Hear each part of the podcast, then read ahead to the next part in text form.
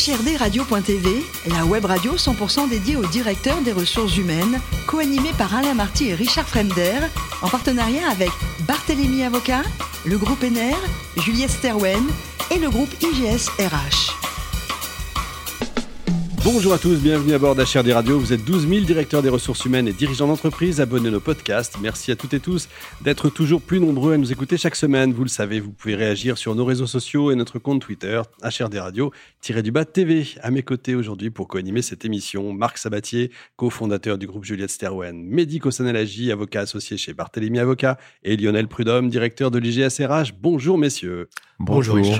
Aujourd'hui, nous recevons Véronique Guyot, directrice EBRH opérationnelle de Chanel. Bonjour Véronique. Bonjour. Alors, vous êtes normande et vous commencez par 10 ans de finance, rien à voir avec les RH. Comment on passe des RH à la finance? Sur un coup de cœur Oui. C'est-à-dire, dites-nous un peu plus.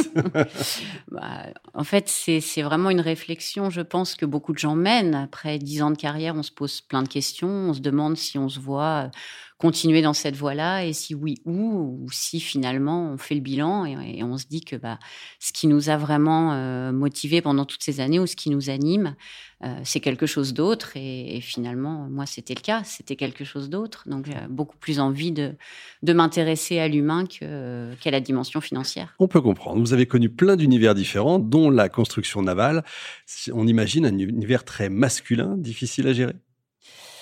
Euh, difficile à gérer euh, pour moi, non. Pour eux, je sais pas. Faudrait leur poser la question. C'est ça.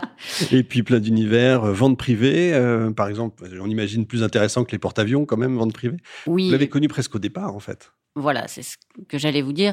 C'est que j'ai connu vente privée en 2007. Donc, effectivement, c'était le boom de la DSL, donc l'explosion du modèle. Exact. Et c'était fascinant parce qu'en fait, on était dans une période où toutes les semaines, on embauchait 50 personnes. Donc, euh, il y avait un rythme de croissance qui était incroyable et c'était une très belle expérience. On se pose toujours la question pourquoi, quand on commande, on reçoit euh, six mois après, on se souvient plus ce qu'on a commandé, mais enfin, ça, c'est une autre histoire. Et enfin... J'ai jamais travaillé en supply. très bien. Évidemment, je plaisante. Et pour terminer, Chanel, quelle marque, quelle histoire. Quand on rentre chez Chanel, est-ce qu'on est écrasé par l'histoire ou au contraire, est-ce que c'est motivant? Bah, Comme n'importe quelle femme, quand on rentre chez Chanel, on a les paillettes dans les yeux, évidemment. Euh, et après, en fait, c'est une maison qui est euh, qui est assez surprenante parce que effectivement, on se sent tout petit où il y a le poids de la marque parce que la marque est très forte. Et pour autant, euh, il y a plein de métiers d'artisanat, donc c'est vraiment un mix and match qui est, qui est assez fascinant. Ouais. C'est très paradoxal, j'imagine. Combien de salariés en France? 6900. Ah oui, pas mal. Mehdi. Richard l'a dit, vous avez insisté, Chanel, c'est vrai que c'est une marque qui peut imposer. J'imagine qu'elle est ultra attractive, mais est-ce que ça suffit pour faire venir les talents et même pour les conserver? Bonne question. Ouais, c'est une excellente question et elle est vraiment d'actualité parce que c'était vrai. Donc ça fait 12 ans que je suis chez Chanel. Donc c'était vrai, ça l'est de moins en moins parce que les nouvelles générations cherchent autre chose. Et, même, je dirais, parfois, le, le, vraie question qu'on se pose, euh, c'est pourquoi les gens viennent? Et donc voilà, on a parfois le, l'effet miroir inverse de la marque, c'est que les gens viennent pas forcément pour les bonnes raisons. Mmh, effectivement. Et ils restent pour quelles raisons alors? Puisque maintenant on a compris qu'ils viennent. Pour les Pas tous.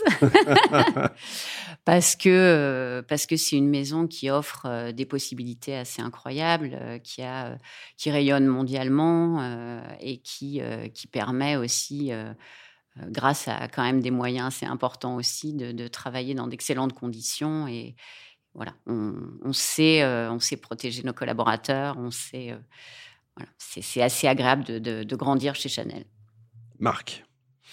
Alors, dans un hub RH opérationnel, j'imagine qu'une partie de vos préoccupations consiste à apporter de l'excellence opérationnelle dans les processus RH. Je ne me trompe pas? Non. Euh, au service, une bonne définition. au service, bien sûr, des collaborateurs, des personnes de la DRH, des managers hmm. qui se partagent cette fonction RH au sens large. J'imagine que pour faire ça, le, digital a un rôle clé. Si vous aviez euh, à nous décrire un truc marquant, un truc dont vous êtes fier sur la digitalisation de vos services RH Effectivement, le digital touche à tous, les, tous, ces, tous ces métiers-là, hein, évidemment. C'est le moyen d'aller chercher de l'efficience, mais aussi de la traçabilité, de l'efficacité. Euh, Euh, de l'expérience aussi. De l'expérience. Euh, je pense que le, point le plus important ou l'histoire la plus euh, importante pour nous sur cette dimension digitale, c'est la création de notre portail RH. On n'était pas très en avance finalement chez Chanel sur ces sujets-là. Et, en fait, on a réussi à monter notre portail juste avant le Covid. Et bah, clairement, la gestion du Covid dans les entreprises, c'est quelque chose qu'on n'aurait pas su faire sans le portail. Ah sur 7000 collaborateurs, quand il faut produire les attestations, ça devient compliqué. Donc euh, voilà. Un bon timing. Bravo. Lionel. Et est-ce que euh, j'ai entendu dire que dans certaines maisons, euh, disons, qui appartiennent au même secteur que vous, certains sont très rétifs à, l'idée de, de, comment, de l'hybridation du travail, c'est-à-dire du télétravail tout court. Qu'est-ce qu'il en est pour, pour Chanel? Mais je pense que nous, c'est pareil que chez les autres. Il y a eu l'avant-Covid et l'après-Covid. Et aujourd'hui, euh, c'est une question qui se pose plus trop. En fait. Hmm. Alors, ça reste euh, un sujet euh, par rapport à, des, des, métiers type IT, parce que hmm. effectivement, notamment dans le monde du conseil, la flexibilité est plus grande que chez nous. Donc, ça questionne sur comment on fait pour attirer les talents, typiquement hmm. dans ces métiers-là. mais, mais on, on on a, on a fait comme tout le monde et on s'est mis au télétravail. Euh, hmm. Donc, euh, il y a du télétravail chez Chanel. Parce qu'il y a une maison qui vraiment euh, n'en voulait pas, mais le problème, c'est la pression des candidats, en fait. Hein. Ah ben clairement. Aujourd'hui, un candidat, vraiment les, fameuses générations Z, là, c'est la première chose qu'ils vous demandent en entretien. Hmm. Pas, la première, mais la question va venir. Hmm. Et on a des gens qui refusent de rentrer chez Chanel parce qu'il n'y a pas assez de télétravail. Oui. Côté Haïti, ouais. Mmh. Mmh. Quand on sait que les Américains en reviennent de plus en plus, ça, promet. C'est vrai, mais enfin, moi je, partage ce point de vue euh, américain parce que effectivement il y a quand même des choses qui se passent sur les plateaux, euh, dans les entreprises euh, qu'on n'a pas, ouais, tout le, tous les échanges passifs en fait. Oui, c'est logique. Euh, moi, je, voudrais en, rajouter un peu en, termes de, télétravail. J'aimerais savoir comment, quand on est une marque historique comme ça, comme, euh, comme Chanel, comment on fait quand les gens sont en télétravail au maximum? Comment on fait pour garder l'image de marque de, l'entreprise, le, les valeurs de l'entreprise? Ça ne doit pas être facile. Je pense que il n'y a pas besoin d'être sur le plateau pour, euh, ou en tout cas dans les bureaux pour pour avoir ce rayonnement, en fait, la marque, euh, elle est présente partout. C'est vrai que c'est très, c'est très fort. Euh, l'identité est vous, vous l'incarnez très vite finalement. on n'a même pas besoin d'être présent. Voilà. je comprends, d'accord.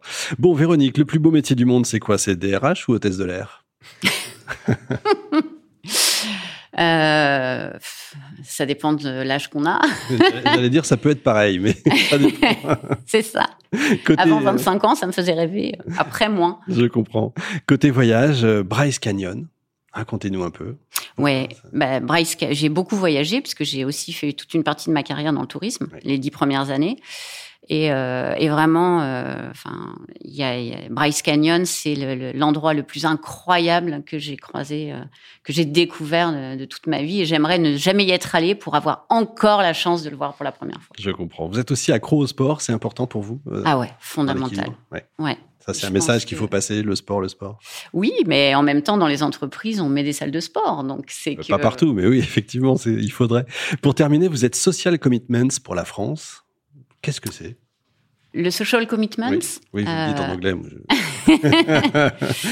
Euh, oui, c'est quelque chose qui est très important, enfin chez Chanel comme partout, euh, ou comme dans beaucoup d'entreprises. Effectivement, ces, ces volets-là sont des volets sur lesquels on souhaite s'engager. Euh, et donc, effectivement, en France, on a une branche social commitment avec effectivement un certain nombre d'associations qu'on soutient, essentiellement autour des femmes et des enfants on est une entreprise très féminine, donc euh, voilà, on a un impact, ou on essaye en tout cas d'avoir un impact assez fort euh, sur euh, les femmes. Merci beaucoup Véronique, merci également à vous, Marc, Mehdi et Lionel, fan de ce numéro d'HRD Radio. Retrouvez toute notre actualité sur nos comptes Twitter et LinkedIn. On se donne rendez-vous jeudi prochain, 14h précise, pour une nouvelle émission. L'invité de la semaine de HRD Radio, une production b2b radio.tv en partenariat avec Barthélémy Avocat, le groupe NR, Juliette Sterwen et le groupe IGS RH.